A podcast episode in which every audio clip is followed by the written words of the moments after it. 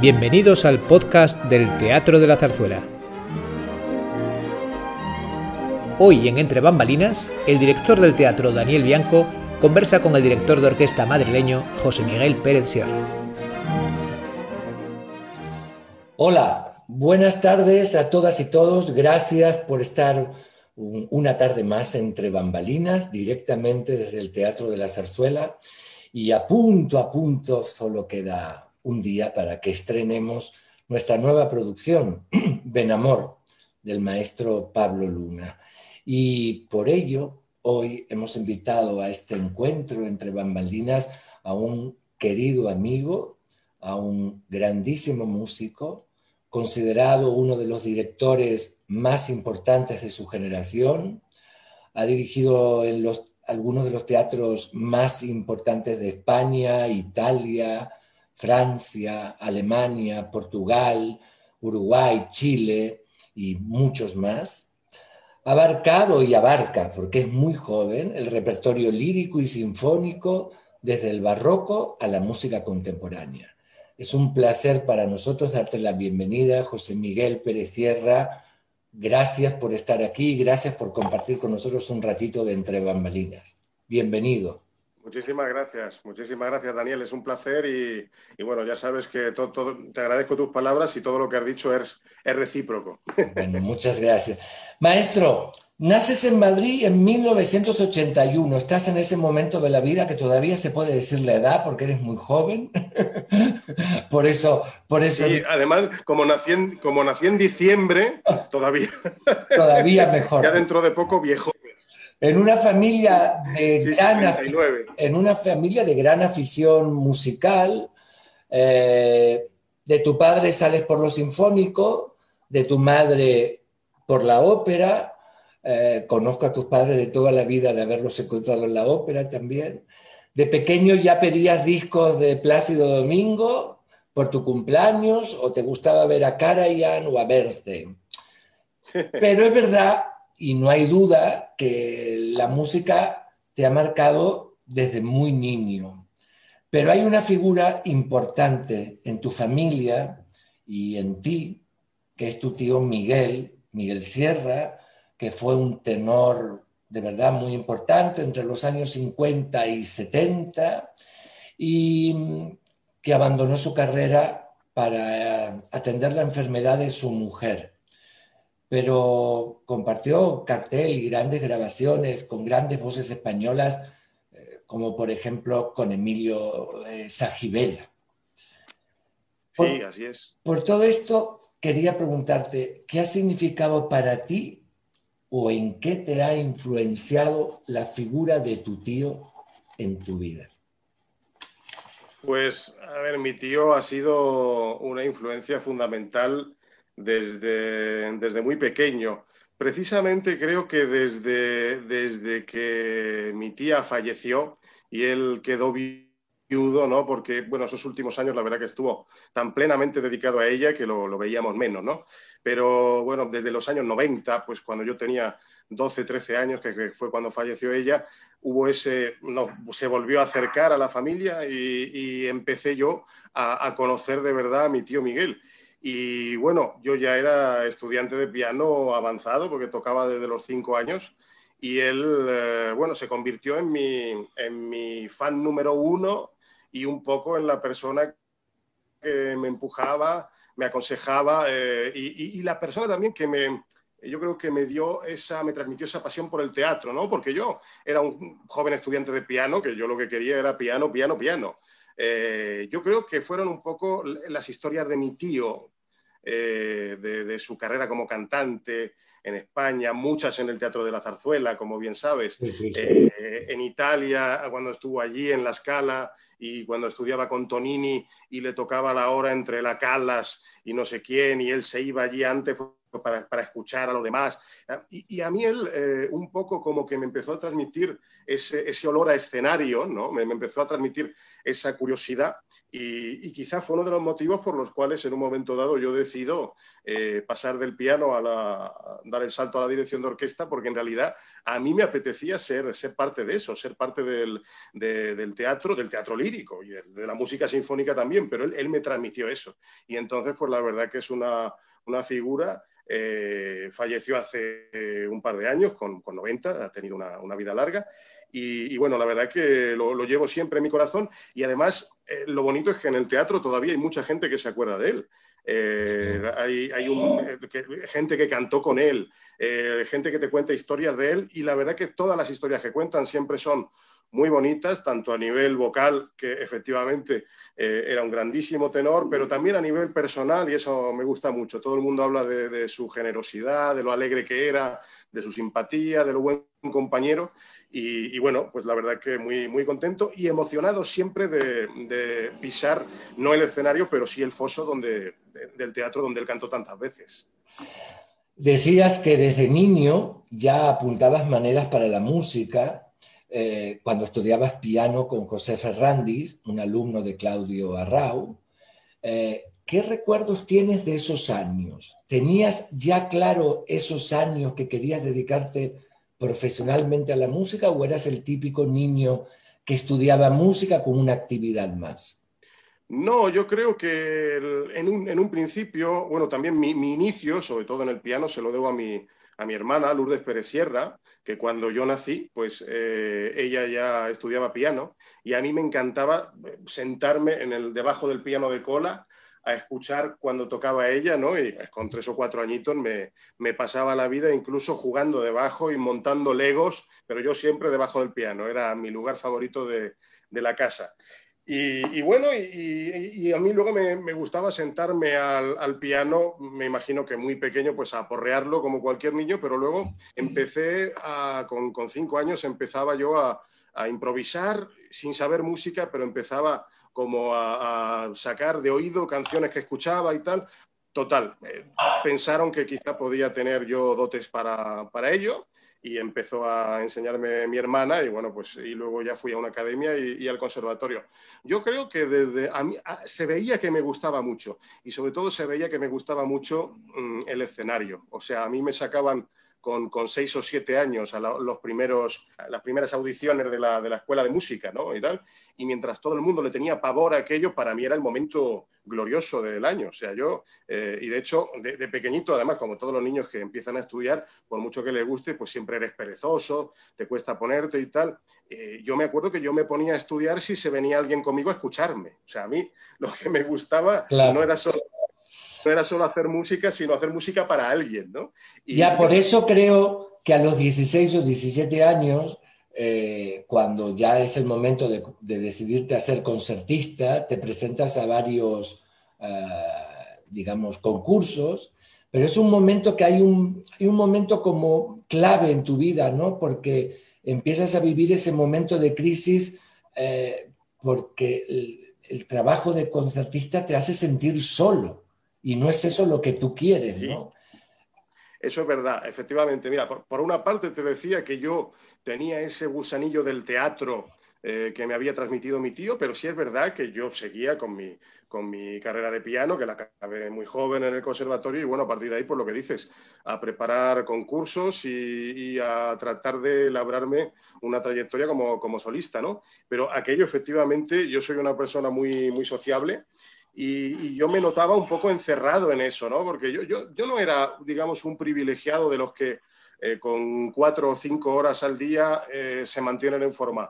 Yo necesitaba mucho más, entonces yo no, no vivía, o sea, yo no, no tenía ni, ni amigos, ni pareja, ni nada. Era un, un, joven, pues entre los 16 y los 20 años, 19, fue, fue una cosa así. Y yo empecé a hacer música de cámara, primero con un violinista, luego en trío, violín, violonchelo, luego quinteto, y yo sí me daba cuenta que cuanta más gente había a mi alrededor haciendo música, más feliz era yo.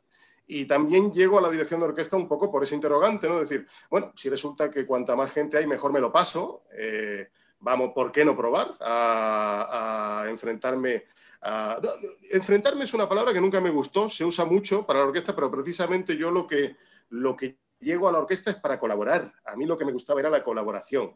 Mira, por eso te quería preguntar, cuando decides estudiar dirección musical, dirección de, la orquesta, y has estado cuatro años con Gabriel Ferro, de quien fuiste asistente en el San Carlos de Nápoles, el Máximo de Palermo, creo que en el Real también de Madrid, estuviste con él. Sí, en el, en el Real fue cuando lo conocí, así es.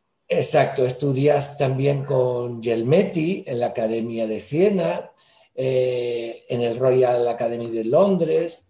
¿Qué recuerdas de esos años? Yo la verdad que recuerdo años, por, por una parte, eh, muy felices de, en el sentido que yo me di cuenta rápidamente que yo había encontrado la manera en la que a mí me hacía feliz dedicarme a la música, ¿no? Después de aquellos años con el piano en el que, bueno, pues esa soledad, ¿no? del, eh, del concertista a veces me hacía dudar me hacía dudar de la música entera. O sea, yo me, planteaba si yo debía ser músico o debía dedicarme a, otra cosa. Pero realmente cuando yo me vi, como bien decías, conocí a Gabriele Ferro en, el Teatro Real, en la producción de Simón Bocanegra de Giancarlo del Mónaco, en 2002, que te acordarás. y, bueno, y esa fue mi primera vez como asistente, aquella vez meritorio, claro, yo acababa de, entrar en, en un teatro lírico y tuve la suerte pues que a, Gabriel Ferro le, pareció buen músico, le gustó mi trabajo y me llevó al San Carlos de Nápoles y a partir de ahí estuve, como has dicho, asistente con él en, el San Carlos de Nápoles y en el Máximo de Palermo y mientras tanto estudiando en verano con Gelmetti en, la Academia Quillana, ¿no? Y esa fue un poco mi, mi, escuela eh, como tal. Eh, a mí me hizo muy feliz entrar en, en, un teatro de ópera y yo me di cuenta que, aquel era, era mi medio y era la manera en la que yo iba a ser feliz siendo músico. Entonces, por una parte, eran años de, felicidad, como decir, bueno, he encontrado lo mío, por otra parte, eran años de, desafío y de mucho trabajo y de, verlo todo muy cuesta arriba, porque para un director mm, que, empieza, un director joven, eh, nunca tienes la seguridad de, si vas a llegar a dirigir o no. Eh, hay tanta gente, es un camino tan duro y tenemos la dificultad de que no tenemos el instrumento en casa para practicar. Eso sí fue algo que cambié a peor, ¿no? En, el piano yo tenía el instrumento y yo podía estudiar y, trabajar y, obtener un resultado. Y con la orquesta, pues tú aprendes, tratas de beber de todas esas fuentes, pero luego prácticamente practicas cuando ya eres profesional. Eh, es una especie como de piloto, necesitas horas de vuelo y en el director joven es muy difícil. Y yo me acuerdo que yo me daba como un deadline, yo decía, tenía 20 años, ¿no? Yo decía, bueno, me voy a dar 10 años de asistente. Eh, si con 30 años no estoy dirigiendo, me olvido. Y bueno, afortunadamente estaba dirigiendo con, con 23. Tuve, tuve esa suerte. Y no, no te sé explicar ni, ni, por qué me fue bien, ni por qué no, no lo sé. Fue, bueno, entre, entre otras cosas, entre otras muchas cosas, porque eres un muy buen músico. Pero bueno. Muchísimas gracias. Pero hay otro momento, yo creo que este primeros años, como decías tú, que son momentos muy difíciles, y es verdad, quizás la gente no lo sepa, pero un director de orquesta no puede audicionar en un teatro como puede hacer un cantante. Y luego, porque hay un símil que has hecho que es el de las horas de vuelo, que creo que es cierto, ¿no? Que, al final eh, es la suerte también o el destino de encontrarte con un gran maestro, pero al final el gesto es el tuyo, el particular. ¿no? Sí, sí, sí, totalmente. Pero hay un algo importante que te ha ocurrido, porque en el 2003 conoces a un, a un maestro que yo he querido mucho y que creo que ha ayudado a muchísima gente y, y además eh, un, gran, un gran hombre de la música y del teatro, que es, eh, ha sido, es el maestro Seda. Desde 2004 a 2009 has tenido el, privilegio, la suerte y el placer de haber sido su asistente. ¿Cómo te influyó el maestro y qué has absorbido de él? Pues fue fundamental. La verdad que mm, Alberto, yo creo que eh, fue la, la, persona que más me ayudó a ese paso de ser el estudiante de dirección de orquesta a ser un, director profesional, tanto en los conocimientos que pude absorber de él como en, ayuda directa. O sea, ese, eh, como bien decía, los directores no podemos audicionar. la, la, vía que tenemos pues pueden ser los concursos, también, por ejemplo, la Academia Quillana, que era muy prestigiosa, sí es verdad que había un poco en, algunos teatros siempre un ojo puesto en, los alumnos que salíamos de allí, de, Gianluigi Gelmetti, y el propio Gelmetti pues trataba de, hablar con otras personas para que pudiéramos iniciar de, alguna manera. Pero a mí la, oportunidad de decir y el riesgo de decir yo quiero que tú hagas esto, eh, la, la, tomó Alberto Zedda eh, dándome el viaje a Reims de, de, Pésaro, eh, del, Festival Rossini de Pésaro. En que fue tu gran debut internacional, realmente. Eh, efectivamente. Y previamente yo lo único que había hecho era, fue una serie de conciertos con la Sinfónica de Galicia, pero bueno, aquello también fue a través de él, porque yo iba mucho de asistente suyo al, al, Festival Mozart de La Coruña, lo que era el Festival Mozart de La Coruña. Y ahí él por una parte, sí, por necesidad, a todos los directores nos gusta alguna vez escuchar desde la sala, toma, ponte tú a dirigir que voy a escuchar a la sala. Pero yo sabía perfectamente que él lo hacía porque quería verme dirigir y quería, y quería que la orquesta me conociese. ¿no? entonces, aquel debut sinfónico con la, con, la, con la, Sinfónica de Galicia también lo propició él y, se fue así. Y eh, fue en 2005 y luego ya en 2006 me dio el viaje a Reims en, en, Pésaro y la verdad que fue, fue muy bien y a partir de ahí vino, vino todo lo demás. Creo que fuiste el director más joven que, en el Festival de Pésaro, ¿no? Sí, ese año, pues mira, el 2006, agosto, 24 años tenía. Eh, el director más joven de la historia. Hasta ese momento, yo creo que después ha habido algún pipiolo que me ha quitado el récord. Sí, creo que te lo quitó Iván López Reynoso. Ah, sí, lo hizo me más parece que, me parece que es él, pero bueno, pero oye, pero en el ranking estabas tú tomamos algo con López Reynoso y discutimos a ver quién fue. Exacto. la verdad que fue.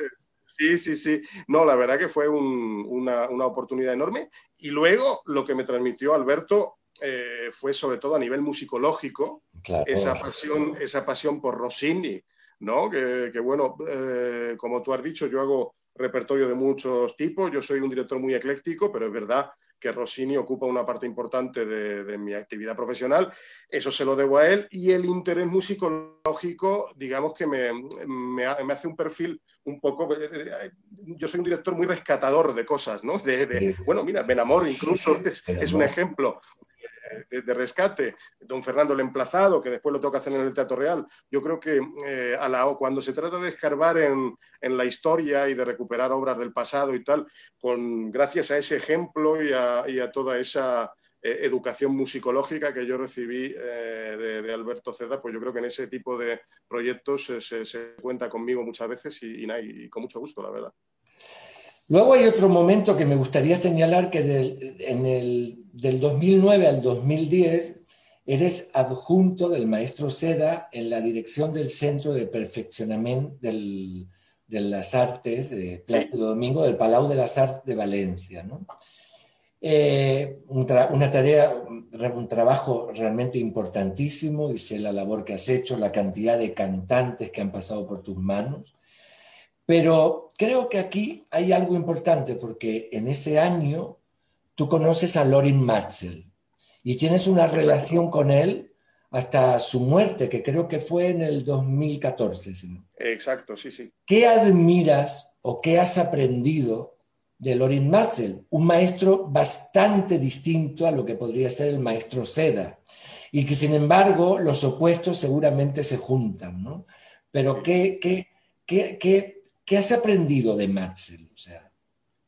Pues para mí, bueno, empiezo con un recuerdo a esos dos años en el, centro del Palau de Les Arts con, con, Alberto, porque esa es otra faceta, digamos, que Alberto me transmitió, que es la faceta de docente.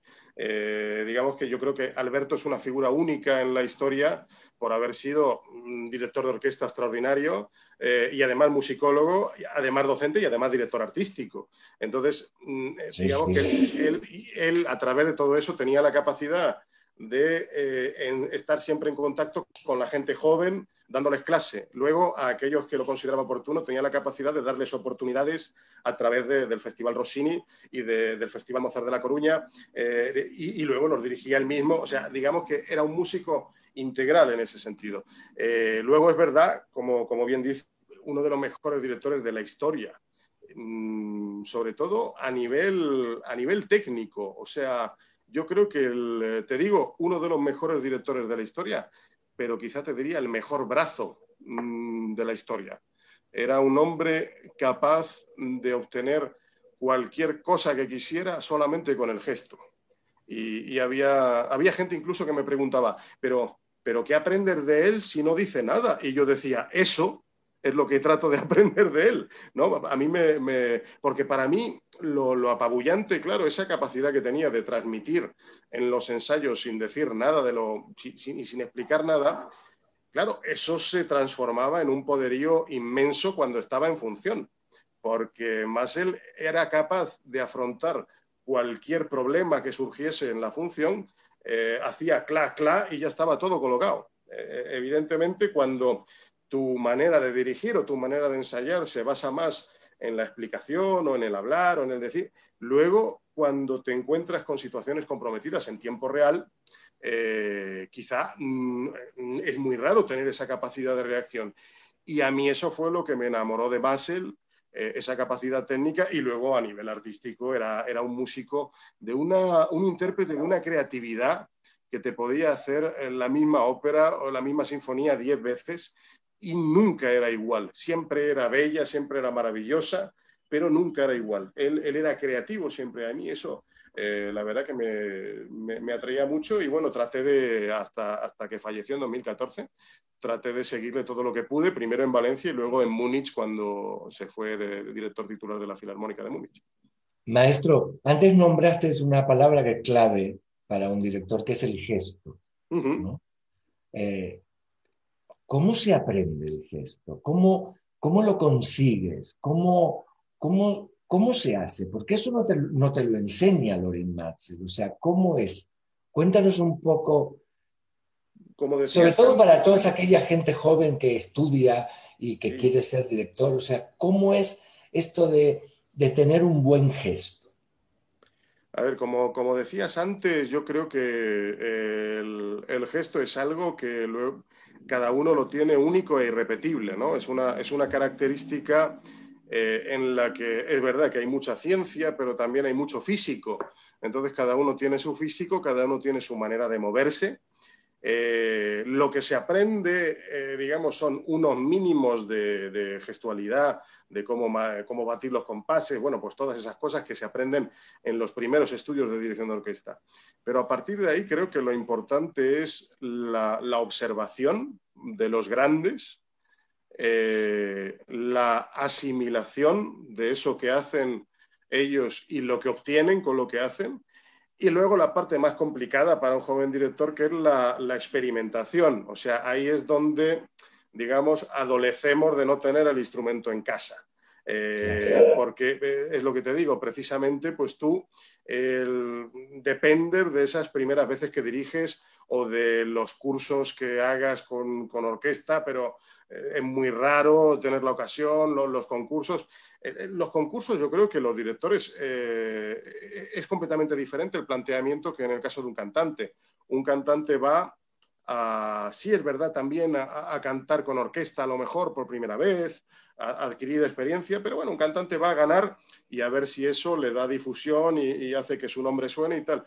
La mayoría, yo siempre digo a los jóvenes, ir a los concursos. Yo, no fui a ninguno, ¿eh? yo tengo la, la, suerte de que, oye, me fue bien por otro lado, pero yo recomiendo ir a los concursos simplemente por si acaso tienes la ocasión de llegar a una ronda en la que hay orquesta y tienes la ocasión de estar media hora o 20 minutos o 40 minutos con una orquesta profesional. Entonces, para mí el gesto se absorbe, o sea, es observación, absorber, reflexionar y luego experimentar. Ahí está lo difícil. Y de todo eso, yo creo que mi gesto es una mezcla un poco de todos los maestros que he tenido, aunque si hablamos puramente de gesto, creo que la, mayor influencia que he tenido en este caso sí que ha sido Lorin Massel, porque precisamente lo que, yo, lo que yo aprendía de él y lo que más me gustaba de él y más me apabullaba era, era eso. ¿Y tienes algún otro referente de algún otro director que no hayas conocido, pero que para ti haya sido muy importante o, sí, o sigue siendo muy eh, importante, aunque no lo hayas conocido personalmente? Pues eh, yo creo que yo he tenido dos grandes referentes que no he conocido. Eh, uno, digamos, porque no hemos coincidido en, el tiempo, que fue Karajan. con el que yo, yo crecí. Para mí de pequeñito la, la música era Karajan. Y yo creo quizá que el día que yo decidí que yo tenía que dedicarme a esto fue un concierto de San Silvestre que transmitieron desde la Filarmónica de Berlín. Si no me equivoco, era el, el fin de año del 88 pasando al 89. Pues imagínate, yo acababa de cumplir siete años y allí apareció, pero yo ya estudiaba piano, y allí apareció Evgeny Kissin, con 16 años, tocando el Tchaikovsky, dirigiendo Karajan, ¿no? Entonces, por una parte, a, mí eh, me, me, tenía completamente obnubilado el, el, poderío que yo veía en esa orquesta de lo que hacía ese hombre. Y por otra parte, me tenía obnubilado ver a un chico que tenía, no llegaba a 10 años más que yo y que estaba ya tocando allí. Entonces yo creo que yo aquel día dije, eh, yo, yo, tengo que, yo tengo que estar ahí lo que no sé es si voy a ser el uno u otro. Era un poco esa. Pero yo creo que Karajan fue el gran director de mi infancia eh, y que luego, ya como profesional, lo he retomado y, vamos, puedo decir que, que Karajan para mí sigue siendo apabullante en el 99% de lo que hace. Y la otra gran figura, que ya he coincidido más con él en el tiempo, falleció en 2014 como Loris Massel, fue Abado. Y, Abado tampoco tuve la, la, ocasión, ese sí me hubiera encantado trabajar con él, pero bueno, el, eh, mi, digamos, mi, mi, carrera fue por otro lado, no, no tuve la, la, oportunidad de cruzarme con él ni, ni, de, ni de buscarlo y le he visto muchas veces en directo, siempre me ha, me ha apasionado, creo que ha sido eh, junto con Massel y bueno, eh, también está un poco más joven Zubin Meta, Barenboim, Muti, pero creo que Abado y Massel en esa generación para mí han sido los más grandes. Y bueno, eh, Abado sí que es un poco la, la, espinita de un director con el que me hubiera encantado, encantado trabajar y aprender de cerca y no, no pude hacerlo. Bueno, ahora vamos a hablar un poco de zarzuela, porque eh, los días estás aquí en el foso del Teatro de la Zarzuela, un teatro muy querido por ti y, y que además eh, para estrenar Ben Amor, que ya hablaremos de ello. Pero a mí me gustaría contarles a la gente que de niño tus padres siempre te han traído al Teatro de la Zarzuela eh, a ver ópera y zarzuela. Las dos cosas, claro, en aquella Pero con 10 años algo te pasó porque viniste a una ópera que te, te, ha marcado especialmente, digamos, tu, tu niñez, que ha sido el Otelo con Plácido Domingo. Así es. ¿Qué supuso para ti este Otelo? Pues supuso una, una vía nueva. Yo, en el, yo creo que hasta ese momento yo solamente había visto, eh, por una parte, pues, sinfónico, iba, iba mucho a ver eh, y ver música, y a ver la, la, la, Orquesta Nacional, incluso a veces la banda municipal. Íbamos un montón de veces, con mi padre sobre todo, y luego con, con mi madre y con mi padre, con los dos, iba a la zarzuela, pero sobre todo a ver zarzuela, ¿no? Hasta ese momento. Eh, hasta ese mayo del 91, pues sí, efectivamente, yo tenía nueve años, eh, los cumplía los diez en, en diciembre. Y, y, bueno, fue un poco la, fue la primera ópera italiana que yo vi. Eh, mi, mi, madre, digamos, eh, se sabía que a mí me gustaba mucho la música, pero se dudaba a lo mejor si, si al, uh, si al, ver un espectáculo en un idioma que no fuera el mío, en, aquel, en, aquella época recordarás que no había sobretítulos tampoco. No, lo recuerdo bien porque yo en esa producción trabajaba de ayudante de escenografía y vestuario. Fíjate, o sea que no, no, no, había sobretítulos, entonces claro, para un niño acostumbrado... Pues yo creo que no, que no había. No, había, no, había, no había, fue, fue posterior. Y fue entonces para un niño acostumbrado a, a enterarse de manera directa de todo lo que está pasando con, con, pues, en una zarzuela, eh, tal, el, digamos que esa era la duda. Y, y, también se planteaban que Otelo a lo mejor eh, podía ser un, una, una, música avanzada y un argumento fuertecito. Eh, para un niño, bueno, hoy en día a lo mejor no te dejarían entrar a Otelo hasta los 14 años. En, en mi época esas cosas no pasaban. ¿no? Claro. Entonces, eh, bueno, el caso es que yo, yo fui a ese estreno de, de Otelo con mis padres y cómo sería, bueno, recordarás que fue un, una función espectacular. Ha sido, sí, sí. Estaba pletórico, el, el, teatro se caía media hora todas las noches y cómo sería lo que a mí me apasionó aquello, que no sé si fueron cinco o seis funciones, pero fuimos a todas, a todas las funciones. Además, creo que cuando venías de más pequeño aún, anécdota que cuenta José Luis Martín, jefe de sala, que tus padres le daban dinero a, José Luis para que te compre, no sé si que un bollo o una magda, no sé qué era. Las, medias noches del ambigú. Las medias noches del ambigú, exactamente. y bueno, Ya, ya para ti había un, un doble atractivo, ¿no? El de comer algo y además escuchar. exacto, escuchar Doña Francisquita, Luisa Fernanda y tal, y las medianoches del ambigú. Eran, eran una buena manera de. Pero llega un momento que después de toda esta formación de la que hemos hablado, en el 2007 debutas en el Teatro de la Zarzuela dirigiendo El Rey que Rabió. Sí. Luego vuelves regularmente, diriges Los Sobrinos del Capitán Gran, La Bruja, Marulla, Barberío de Lavapiés, ahora Benamor. Eh, ¿Qué significa para ti el teatro de la zarzuela? Pues imagínate, o sea, ya, con, estas anécdotas que hemos contado, eh, pues eh, se, puede imaginar la gente que, claro, es el, el teatro de mi, de mi vida, el teatro de mi infancia. Eh, el, primer teatro lírico al que yo fui y al único que fui durante muchos años, porque el, Real se convirtió un poco en mi teatro de ópera, pues cuando se inauguró en, la temporada 97-98. 97, sí, sí. Exacto, pues, pero ya en, ese septiembre del 97, que, eh, bueno, recuerdo además que, me invitaron a, ver el ensayo general de, aquel Amor Brujo Vida Breve que, se inauguró.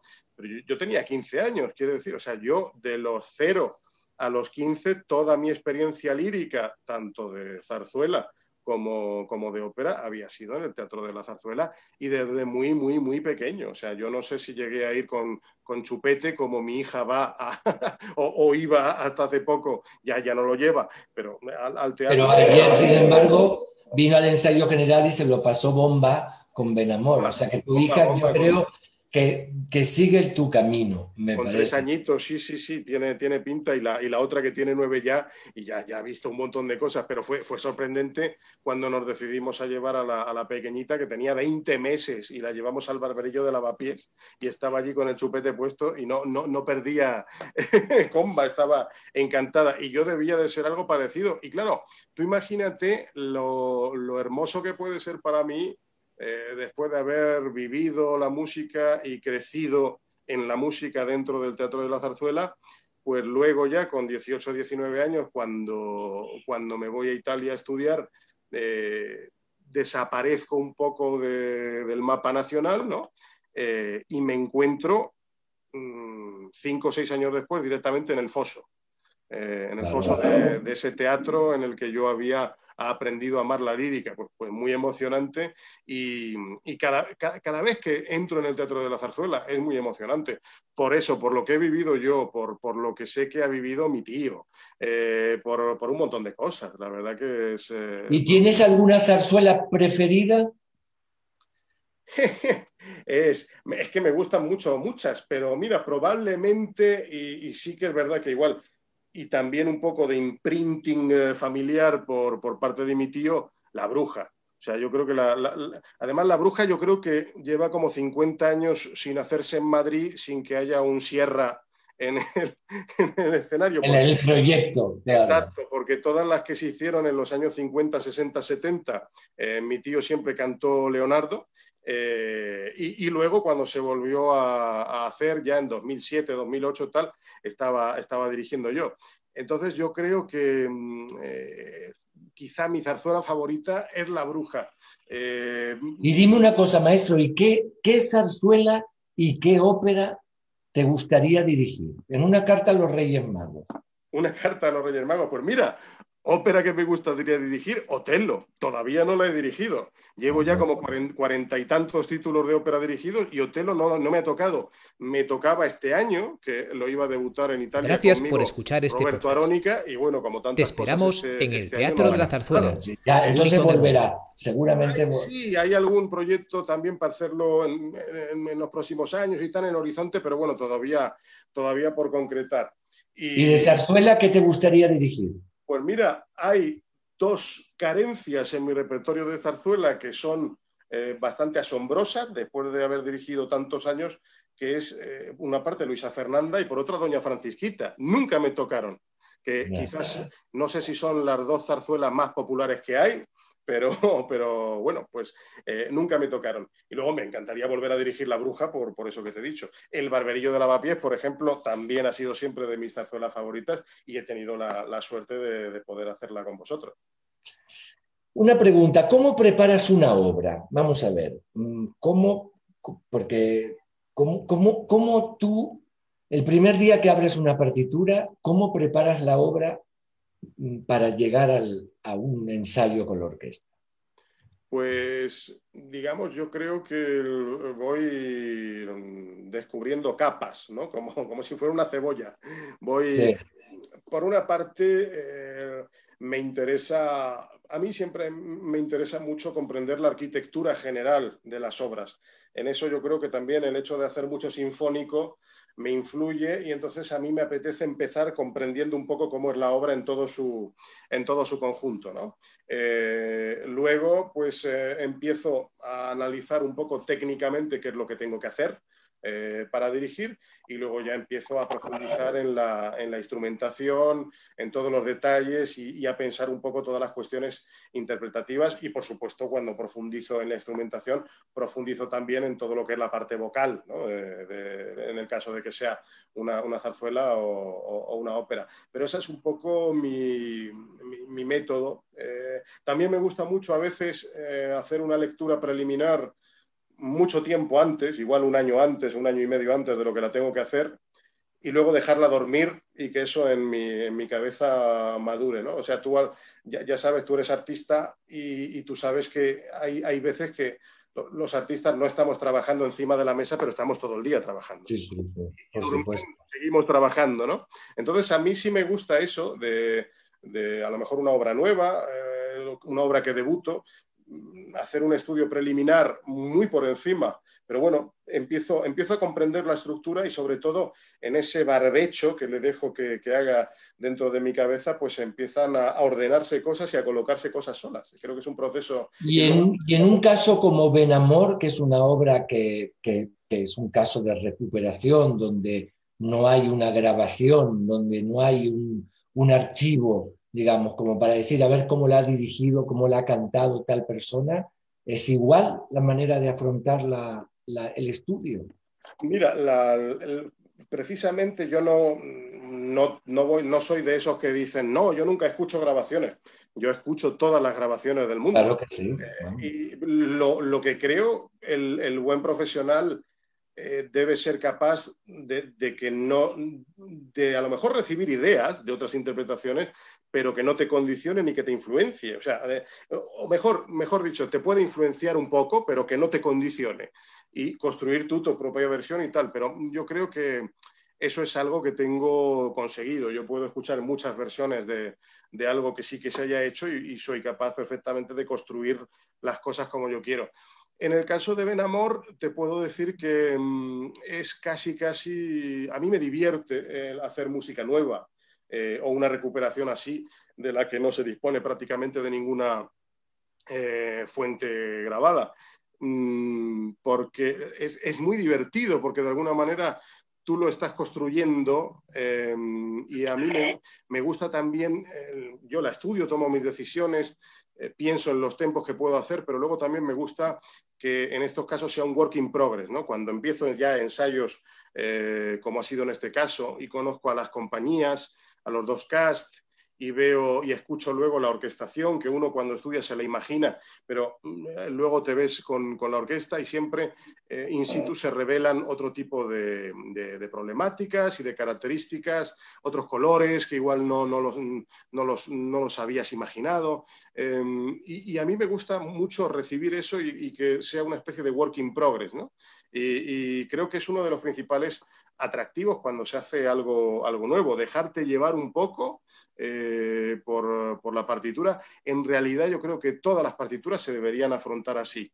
Eh, lo que pasa es que también hay cosas que están tan hechas y que se han hecho tantas veces y se han hecho de maneras muy diferentes, muy bien, pero al final siempre hay eh, algún tipo de versión que condiciona. Es como un poco lo que mm, a veces mm, sobre todo en Italia, el público del logione, los que, los que van con la idea concebida del disco que tienen en, casa. Bueno, yo, yo, sé que hay discos míticos de las óperas de Verdi o de Puccini, eh, pero a lo mejor resulta que uno, si, si, se abstrae completamente de eso y miras nada más que la partitura y lo que te digo, miras los intérpretes que tienes, miras la orquesta que tienes, miras un poco la producción, la versión que vas a hacer, yo creo que es bonito plantear cada obra eh, como, como, un work in progress y que crezca de manera orgánica con esos elementos que tienes a tu alrededor, más allá que ser condicionado por, por otras cosas. Y, y, esa es la oportunidad, digamos, que, que da a hacer música nueva o,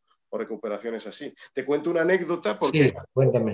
es gracioso que eh, Benamor, yo, mi, mi, destino está ligado a Benamor desde hace muchos años, porque hace, me parece que era 2012 o una cosa así, eh, me llamó Emilio Casares eh, diciendo que quería que hiciera una, una, edición crítica para el ICMU ¿no? eh, y que todavía no sabía qué título iba, iba a ser. Y entonces me acuerdo, fui a verla al despacho, a las GAE, estuvimos allí hablando y me dijo, bueno, esto va a ser Benamor. Y me sacó, entonces yo, de aquella experiencia, yo tengo aquí un facsímil del manuscrito de Benamor, eh, y el canto y piano antiguo que, que, yeah. y, tal.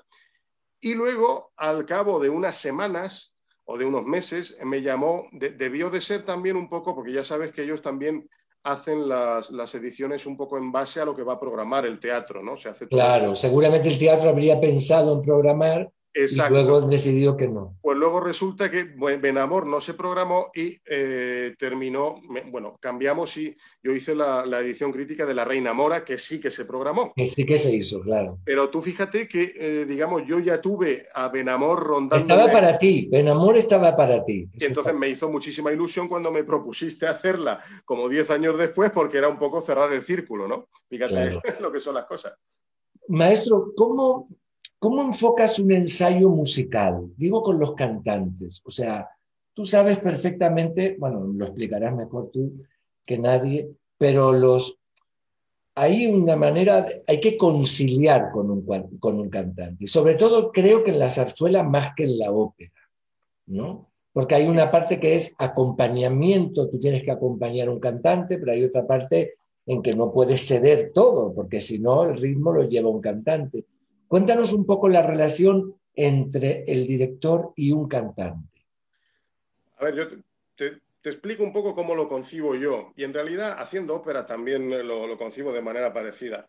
Eh, yo, yo, creo que soy un director muy flexible. Sí. Eh, con, Doy fe. Tengo, Doy fe. Tengo, tengo, esa fama.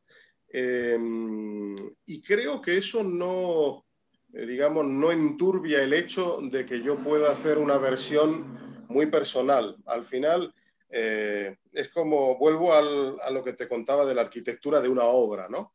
Eh, a mí me gusta comprender la obra en general y al final, eh, igual que te digo, pues lo comparo con la arquitectura, de manera más sencilla también lo puedo comparar con, con un álbum de fotos, un álbum de fotos en el que tú puedes tener fotos muy bellas, pero para que el álbum tenga una lógica, pues tengo que ordenarlas eh, por temáticas o por lo que eh, no. Eh, claro, en, qué medida me afecta o no me afecta, digamos, adaptarme yo a un cantante en lugar de pedirle al cantante que se adapte a lo que yo he pensado?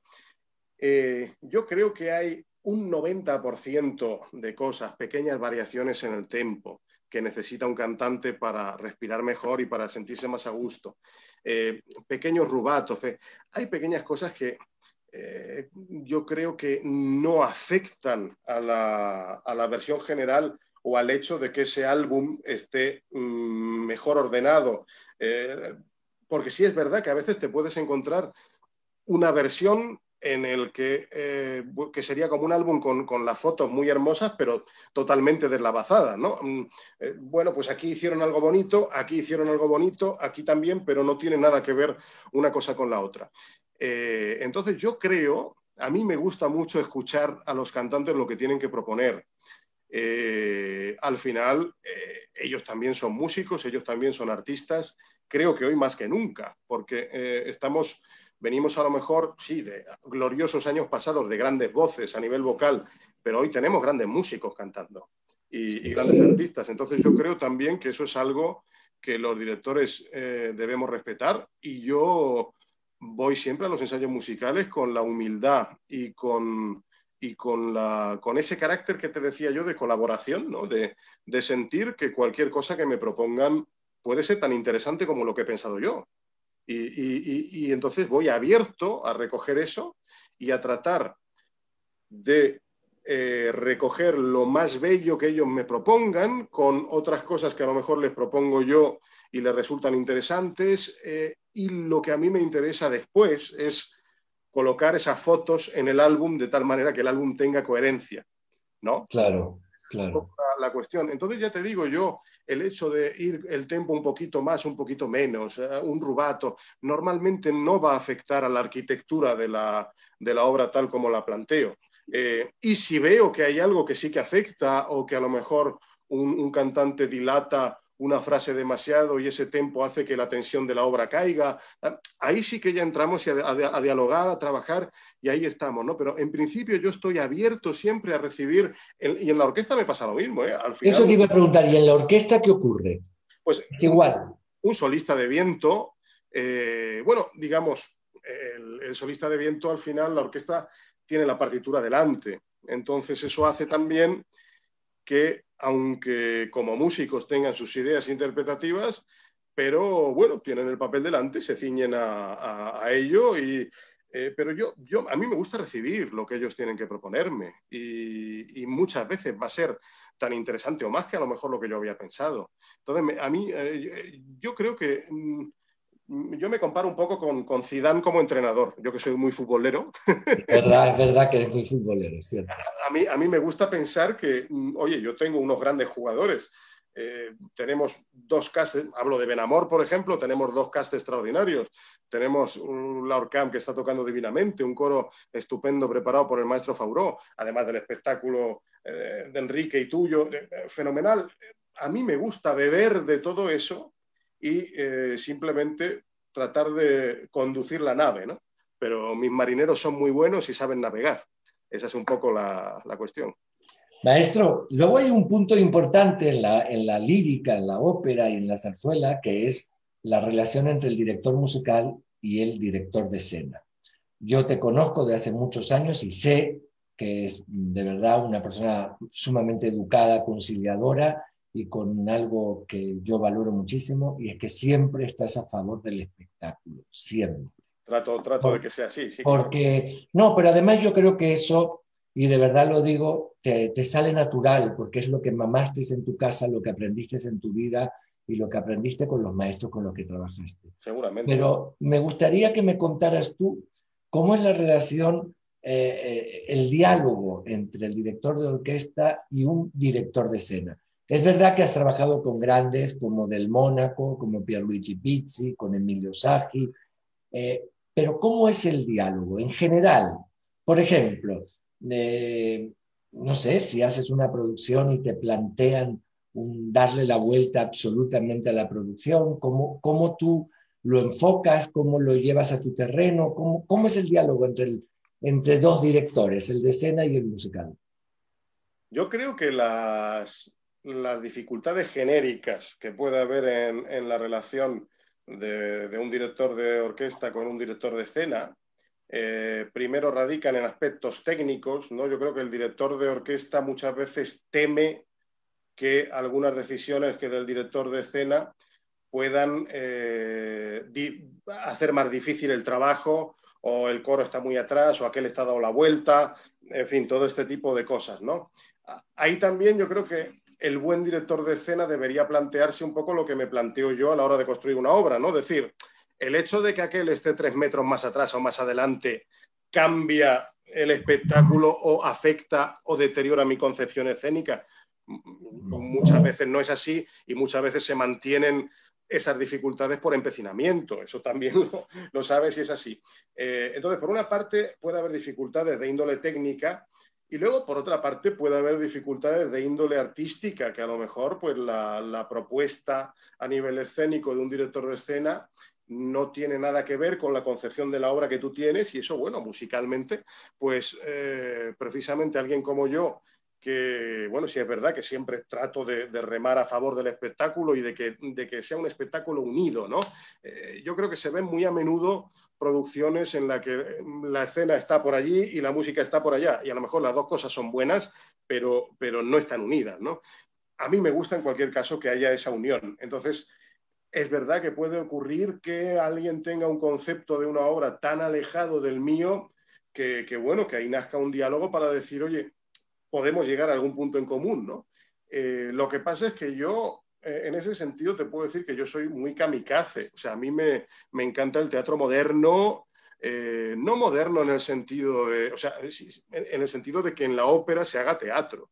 Creo que los años en, el que estaba todo el mundo en la corbata y uno con la mano así y el otro con la mano así, gracias a Dios pasaron, ¿no? Entonces, Sí, evidentemente, también hay, y eso es verdad que dificulta nuestro trabajo, porque evidentemente si está, lo primero, si está todo el mundo en la corbata, a todo el mundo se le oye.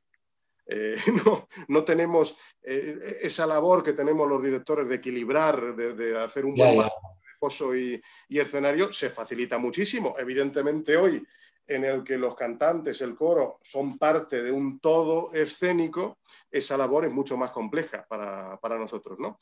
Em, y luego, por otra parte, pues sí es verdad que mm, eh, puedes tener dificultades de otro tipo, tal, pero ya, te digo, yo, yo creo profundamente en el teatro moderno. A mí no me gustaría, por muy fácil que me resultase dirigirla, no me gustaría ver una ópera o, dirigir una ópera o una zarzuela en la que estuviera todo el mundo inexpresivo delante eh, y, y, sin moverse, ¿no? Para eso lo hacemos versión concierto y ya está, ¿no? Entonces, dentro de esa idea, yo jamás le digo que no a un director de escena de antemano. Yo pruebo hasta las últimas consecuencias cualquier idea, por la locada que sea, que tenga un director de escena, porque a mí me interesa, me divierte.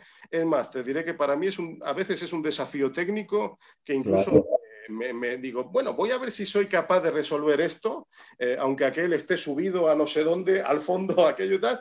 Eh, para mí es un desafío y a mí en esta profesión lo que me gusta es desafiarme todos los días. Y como dices tú, he tenido la suerte de trabajar con grandísimos directores de escena y te puedo decir que en 15 años todavía no he tenido ningún problema con ninguno y en general eh, he disfrutado mucho del trabajo de todos, sobre todo de, de eso grande de lo que habla. Como estoy disfrutando muchísimo del trabajo con Enrique en Benamor. Bueno, ahora me vas a contar un poco de Benamor, pero te quería preguntar, ¿eres tú solo, tú solo en tu casa, eres muy autocrítico con tu trabajo? Yo muchísimo. Yo soy un autotorturador. ¿Ah, sí? sí, sí, sí. Yo, yo tengo siempre en los ensayos una grabadora en la sala y luego escucho todas las noches. Además, precisamente como yo tengo ese, ese credo de, hacerlo casi todo, todo lo que puedo con los brazos y de hablar poco, eh, a mí realmente yo soy capaz, eh, o trato de serlo, soy capaz de, cambiar algo eh, simplemente escuchando lo que ha pasado.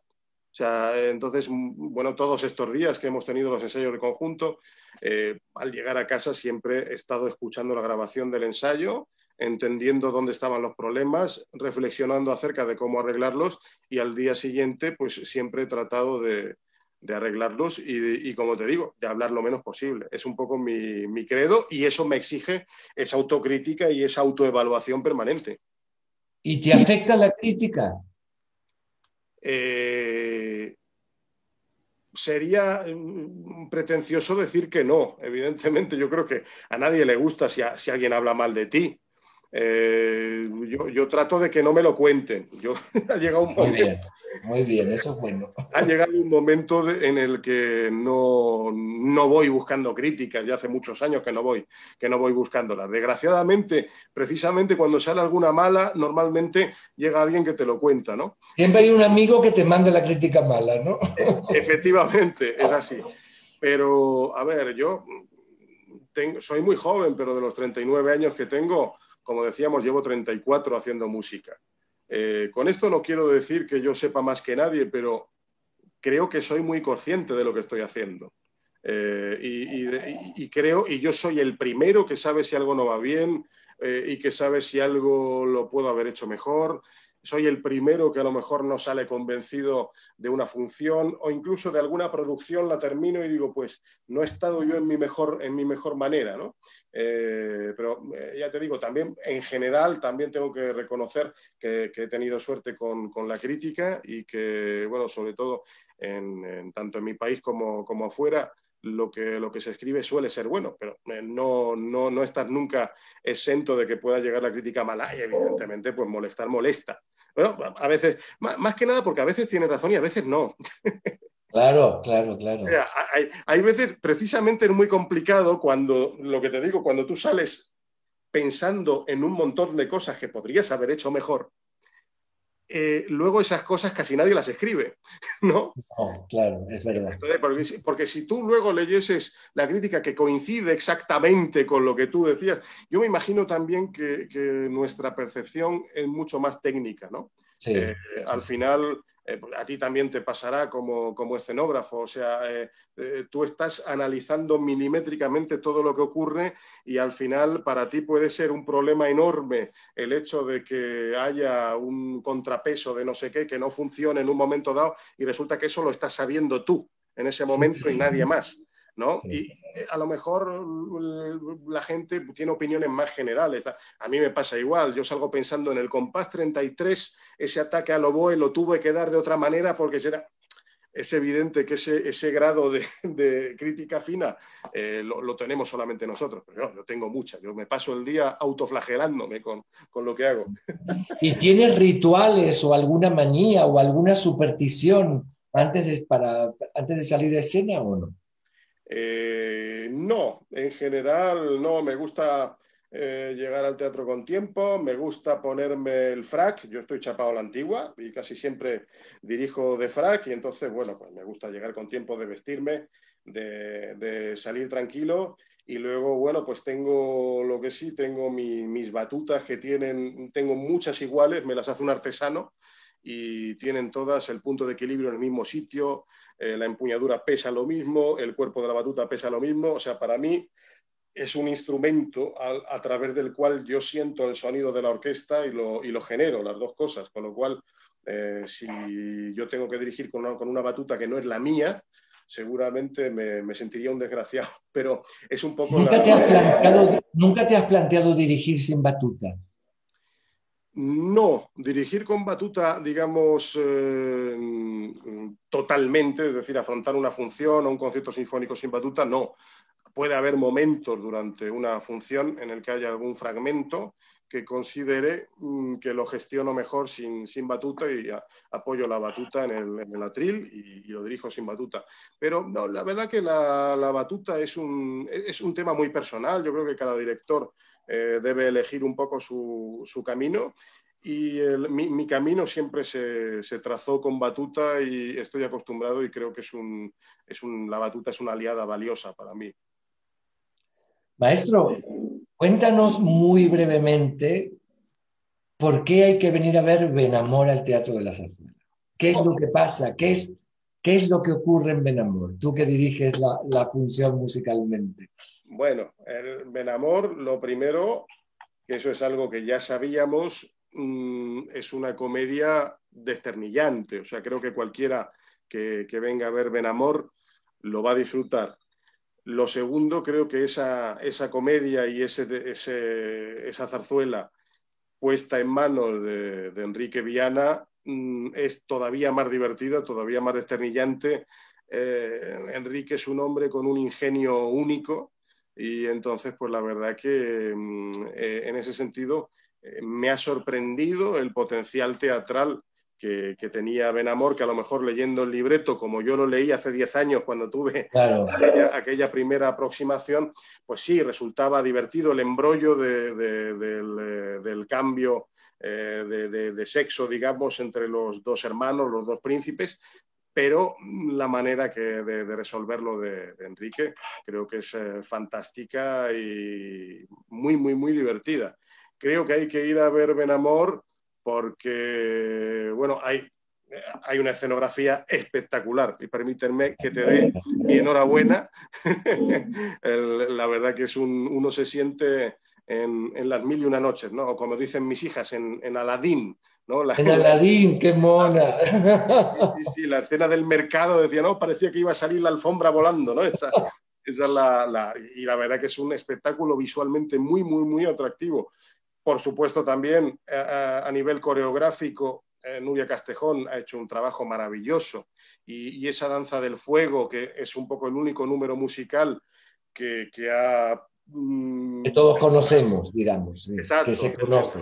Exacto, pues es uno de los momentos, es verdad, cumbres a nivel musical de la obra y creo que la, coreografía de Nuria, de una elegancia, de un exotismo, eh, creo que eso lo magnifica. ¿no? Y musicalmente, pues también tengo que decir que nos hemos encontrado una, una partitura mucho más importante de lo que podíamos pensar hace 10 años. O sea, hace 10 años ya cuando aquella aproximación a la posibilidad de hacer la edición crítica de Benamor, eh, ya me sorprendió la extensión del manuscrito. Yo, yo no podía nunca pensar que esa zarzuela, que lo único que quedaba de ella era la danza del fuego y un poquito el país de sol, que lo tenía grabado Marco Redondo y, en, algún otro barítono de la época, ¿no?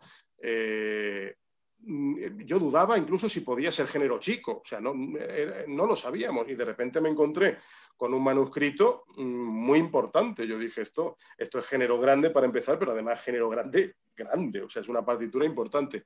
Nos hemos encontrado con esa partitura importante y además de una calidad estupenda, muy ecléctica, como era, como era Pablo Luna. Eh, Pablo Luna yo creo que se maneja bien tanto en la opereta, eh, que a él le encanta y tiene mucha influencia, como, bueno, como ya se vio en las Calatravas, ¿no? de, esa opereta vienesa, eh, se maneja maravillosamente en la zarzuela más puramente española, y luego él, él empieza un poco a meter dentro de la música de zarzuela los bailes populares de la época, los bailes de salón, ese foxtrot, ese, el shimmy, el charleston, todo este tipo de cosas.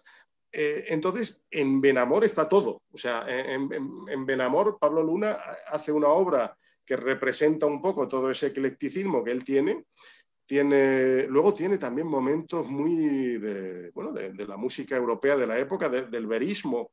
Hay un coro de odaliscas al inicio que, suena casi a, a Mascagni, pero pero aún más cañi, más que de caballería rusticana, de, iris, de, un mundo exótico, esa manera que tenían los veristas de hacer exotismo, pues yo creo que eh, Pablo Luna va un poco por ahí en eso, con lo cual eh, nos hemos encontrado con una, con una partitura muy importante y que nos resulta a todos, yo creo, inexplicable que haya estado desaparecida 100 años y que creo que cuando la gente eh, la, vea, mm, lo lo digo claro, va a flipar. O sea, no, porque no, no, se lo esperan. Yo creo ojalá así sea, que así sea, ojalá. Totalmente. Y ojalá y se quede esto en el repertorio, definitivamente, porque es una obra que lo merece de todas, todas. Maestro, ya tenemos casi que terminar y pasar a las preguntas, pero quería mm, decirte que, o preguntarte, mejor dicho, que tienes una gran carrera por delante Muchas gracias. Y con, y con lo joven que eres, ya has hecho una gran carrera. Tu agenda, y lo sé por, por la relación con el teatro, está llena en los próximos años, a pesar de haber pasado este año de, del COVID como todo el mundo cancelando y que fue un momento muy difícil, eh, vale la pena los sacrificios de un director de orquesta de una persona dedicada a la lírica que viaja, que muchas veces eh, no puede estar en el día a día del crecimiento de tus hijos, distanciarte de tu familia, de tu mujer, eh, ¿vale la pena?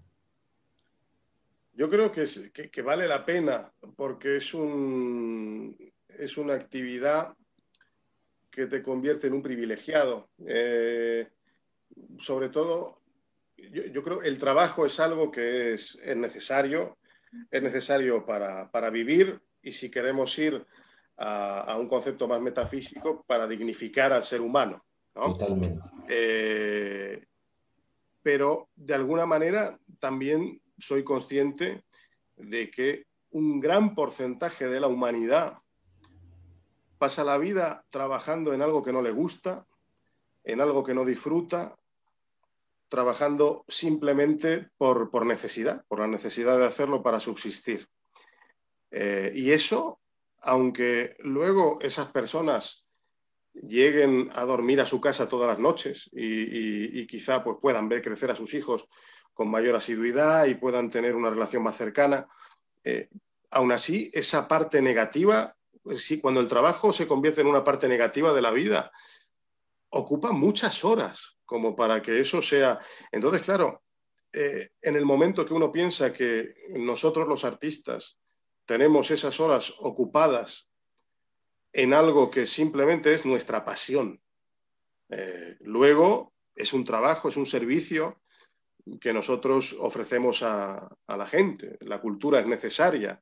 Eh, es doble orgullo saber que además estamos ofreciendo eso y que, bueno, y, precisamente hablabas de, este año de la pandemia, en, el confinamiento total del, año pasado, por una parte era una tristeza no poder hacer música y no poder trabajar, pero por otra parte era un motivo de orgullo ver cómo la gente dentro, encerrada dentro de casa se nutría permanentemente de cultura. Eh, y entonces, pues, dedicarse a ello y por una parte ver cómo eres necesario para la gente y más en momentos de dificultad. Y por otra parte, que tu actividad laboral se desarrolle aquello de lo que tú vives y de lo que vive tu familia sea algo que amas profundamente y que disfrutas, eh, aunque a veces nuestras jornadas laborales no tienen nada que ver con las ocho horas, tienen más que ver con 10, 12, 14, yo creo que tú, tú debes llegar a 18 o 20 algún día.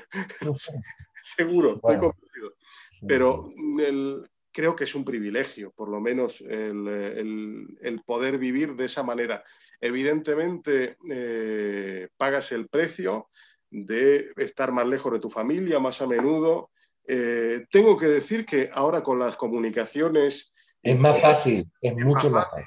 O sea, a mí me, pero no hablamos del siglo, sí, del siglo pasado sí, pero no del, del, del 1800, del 1900. No, pero que incluso puedes comer con tus hijas y con tu mujer, aunque estés en Chile trabajando. Es cierto. Cuando nosotros fuimos a Chile, que, no, que coincidimos en el tour con Italia, no, en Puritani, perdón, sí, sí, eh, es que no, no, estaba eso.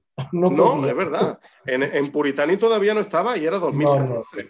Luego en 2015 creo que ya empezaba uno a la videollamada y tal, pero claro, exactamente. Es así, entonces eso facilita y bueno, yo creo que también es fundamental para un artista y yo solo tengo que, que, decir, tener eh, una, una, familia pues como la que yo tengo, que te apoye, que te quiera, que, que valore también ese trabajo que tú haces, que le guste y, y bueno, yo creo que eh, para mí mi mujer es un pilar fundamental eh, es una heroína que, cuida sola de nuestras hijas la mayor parte del, año.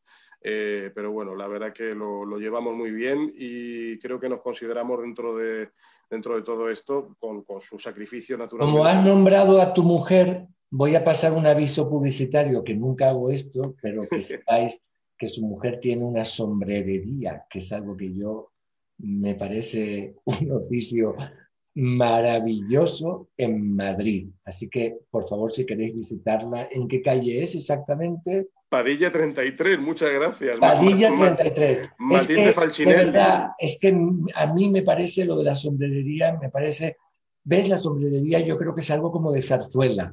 No, y, mira, y ella también tiene la suerte de dedicarse a algo muy vocacional. Claro. Y, muy, y muy decimonónico. Yo creo una vez le preguntaron a la niña en el colegio, ¿a qué se dedican tus papás? Y dijo ella, eh, mi papá es director de orquesta y mi madre es sombrerera, y llamaron a casa porque no, se lo creían. No, si dices que es astronauta, se lo creen más fácil. Era, somos, una, familia decimonónica en ese aspecto, pero bueno, a mucho, con mucha honra. Yo que amo profundamente la, esta, esta, digamos, este oficio de la sombrerería y por eso lo he querido nombrar.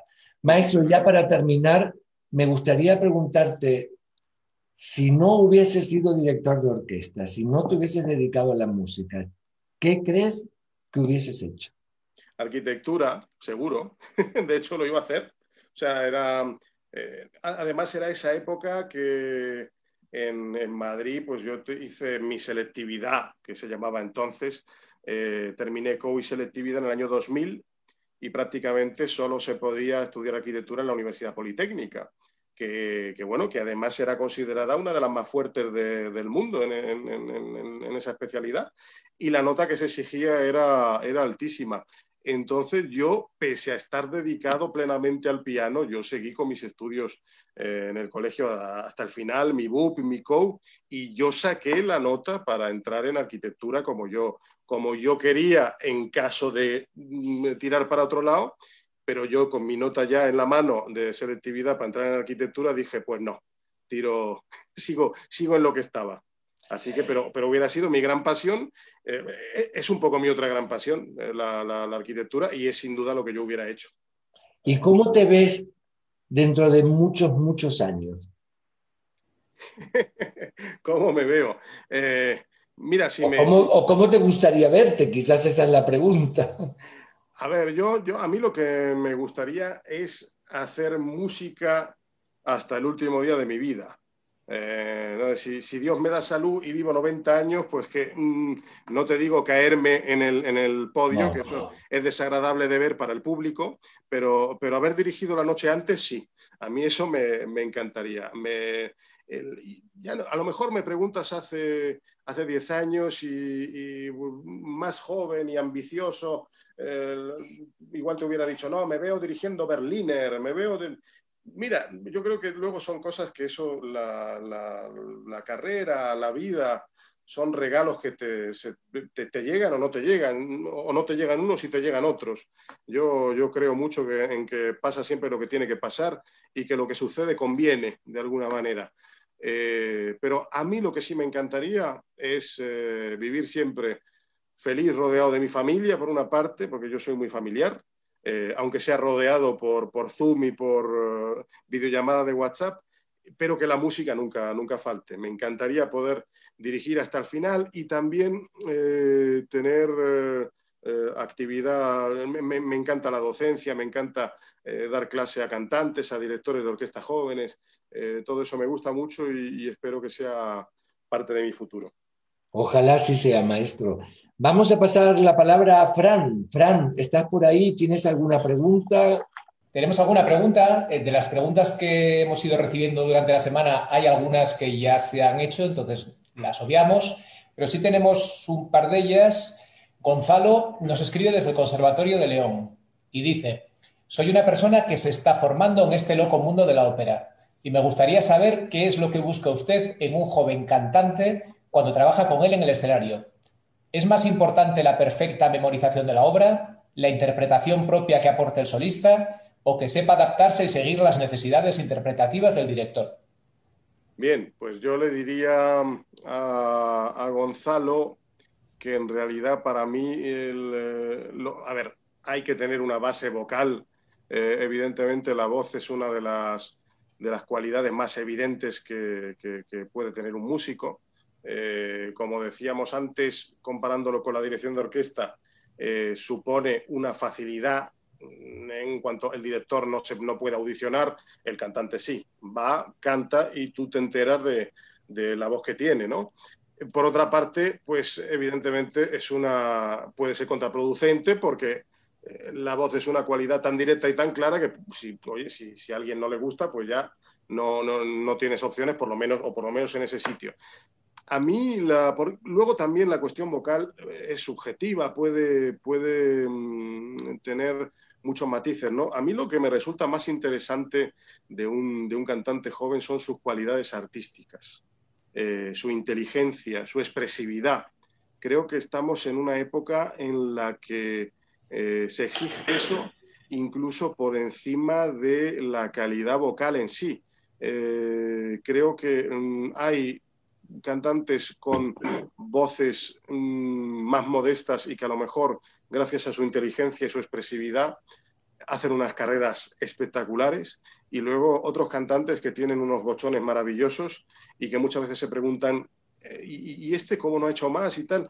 Y a lo mejor resulta que falta, falta un poco lo otro. Yo creo que a, Gonzalo le diría que a lo que debe aspirar ahora como cantante joven y en formación que es, es a ser lo más completo posible a, cuidar naturalmente el aspecto musical, a ser capaz de aprender una partitura con rigor y con, y con precisión y tener esa ductilidad, eh, pero también a tener inteligencia interpretativa, actoral, es muy importante, e incluso diría a que una vez que es capaz de aprender la partitura con ese rigor y con, ese, eh, con esa profesionalidad, que sea también capaz de crear una versión y de proponer una versión, ¿no? que tengas la capacidad artística de proponer algo interesante.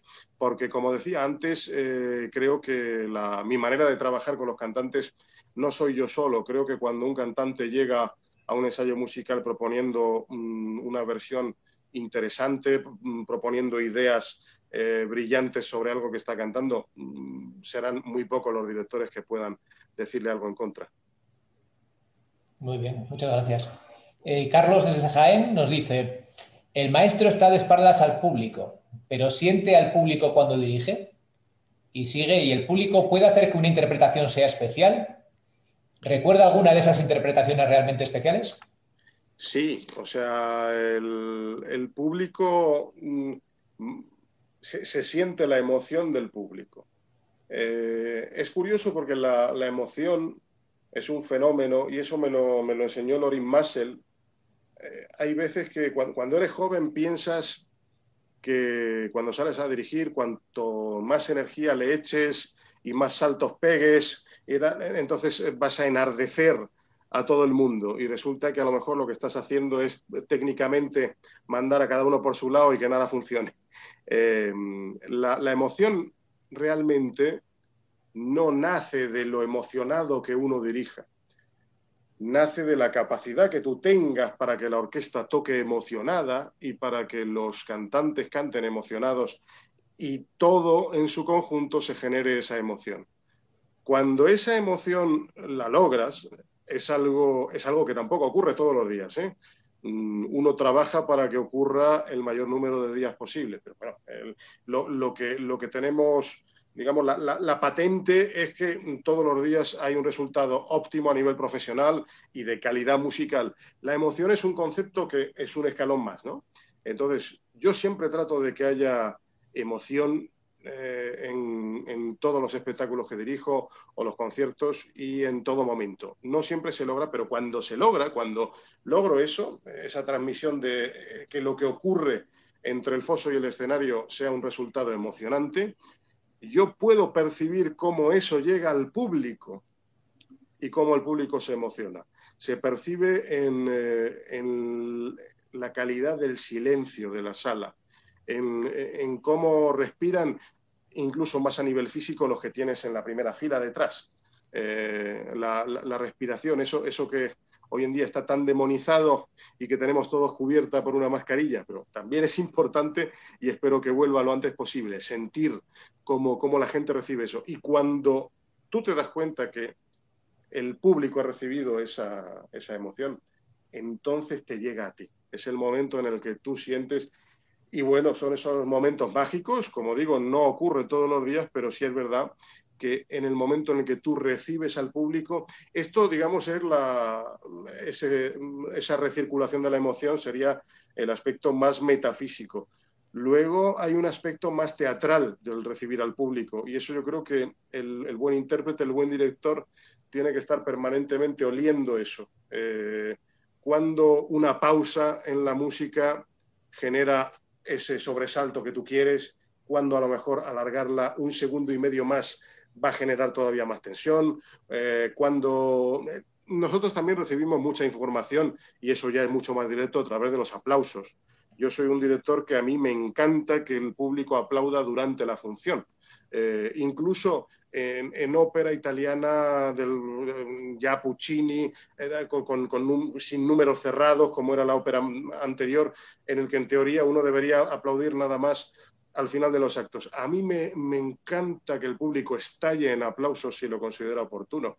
Eso nos da información a, los intérpretes sobre cómo lo estamos haciendo y nos anima a seguir más y, ¿no? y nos, nos, da ese coraje. Igual que cuando damos con un público frío, algo, algo nos desanimamos y evidentemente la función pierde. Así que, evidentemente, el, público es muy importante para nosotros y en esos diferentes niveles que, he explicado, lo, naturalmente que lo percibimos. ¿Y habría alguna, alguna función que recuerde con mayor cariño de esas emocionales? Yo recuerdo, mm, eh, recuerdo alguna de Falstaff en el Teatro Verdi de Trieste, recuerdo um, Puritani Turco en Italia. Turco en Italia en Chile fue una producción maravillosa. Y eh, tú lo recuerdas también, Daniel. yo creo que ahí se, alinearon los. Ahí pasó algo especial. El día del estreno pasó algo especial. ¿Verdad? Eh, fue, fue, fue realmente maravilloso. tengo, yo tengo una, una, gran relación muy fetiche con, con Puccini. Eh, Butterfly, por ejemplo, ha sido un título importante para mí. Lo hice en Torre del Lago, allí en, su casa de Puccini. Lo hice en el, fue mi debut en el liceo. Eh, Turandot es una ópera que me apasiona. Manon Lescaut también. Hay, hay, momentos en los que está, estás dirigiendo, no está bien decirlo porque entonces se, se te enfada la familia, ¿no? porque dicen, ay, tú te quieres morir dirigiendo. No, no es eso. Cuando hay momentos en los que estás dirigiendo y, tienes la sensación de que si el mundo se acabase en ese momento, no pasa nada, porque tú estás en, el, lugar que tienes que estar, ¿no? Y eso reconozco que, me ha pasado muy a menudo con Puccini. también es que nacimos el mismo día, ¿no? Yo nací el 22 de diciembre como él y yo creo que lo, siento muy, muy cercano y es una música que me va mucho. En el Teatro de la Zarzuela he vivido momentos maravillosos. el Barberillo de Lavapiés, por ejemplo el barberillo de lavapiés, ¿te acuerdas? Ese bis, aquella noche eh, eh, del, dúo de Lamparilla y Paloma. Muy emocionante. Esas brujas que, te decía yo, que dirigí, pues eh, que creo que era la Navidad 2007-2008, para mí fue también muy, muy emocionante. Mira, precisamente esa, esa producción de La Bruja, yo era segundo director de Miguel Roa, de mi querido Miguel Roa y él se puso malito y no pudo dirigir el estreno. Y entonces, eh, bueno, era un momento, claro, yo tenía 24 años, o 25, 26, 25. Era un. Y, bueno, existía la duda de si yo debía estrenar como director novel que era, o se llamaba a alguien, digamos, con más solera para hacer ese estreno, y, yo seguía como segundo director. Y fue Miguel Roa el que dijo: no, no, no, no, no, él es el que tiene que dirigir el estreno. Y, bueno, fue la primera vez que yo dirigí un estreno en el Teatro de la Zarzuela. Afortunadamente, después Miguel se recuperó, llegó a tiempo de dirigir muchas funciones de la, de la producción, pero la verdad es que eh, fue muy emocionante aquella noche por todo lo que significaba, por, la, por esa oportunidad que Miguel Roa me daba con tanto cariño eh, y, bueno, y por verme allí dirigiendo La Bruja, eh, que había sido el gran título que cantaba siempre mi tío Miguel. esa, esa, noche la recuerdo con, con muy especial. ¿Alguna pregunta más, Fran? Muchas gracias. Bueno, el resto de las preguntas ya se han ido contestando durante la sesión, entonces mm, casi las dejamos. Sí, aprovecho para, para invitar a los espectadores a que vean el viaje por la zarzuela en el que José Miguel, que José Miguel comparte con Enrique Viana, que es muy divertido y además es una buena forma de acercarse a, a, Benamor. Y también invitamos a todo el público que nos sigue que el día 22 retransmitiremos Benamor por nuestros canales de YouTube y de Facebook del teatro. Así que, maestro, llegamos al final. Ha sido un verdadero placer estar contigo. Hemos aprendido mucho y decirte que, tenerte en el teatro siempre es un placer y trabajar contigo también lo es. Igualmente. Y en nombre de todos los que hacemos eh, entre bambalinas, te mandamos un fuerte abrazo, muchas gracias y toda la mierda del mundo eh, para el estreno del miércoles de Benamor. Gracias, maestro. Seguro, que nos va a ir fenomenal y, bueno, pues gracias a ti por todo y, un placer trabajar contigo y ojalá que hagamos muchas más. Porque además yo ya te lo he dicho, cuando, cuando haces escenografías estando yo, las haces todavía más bonitas.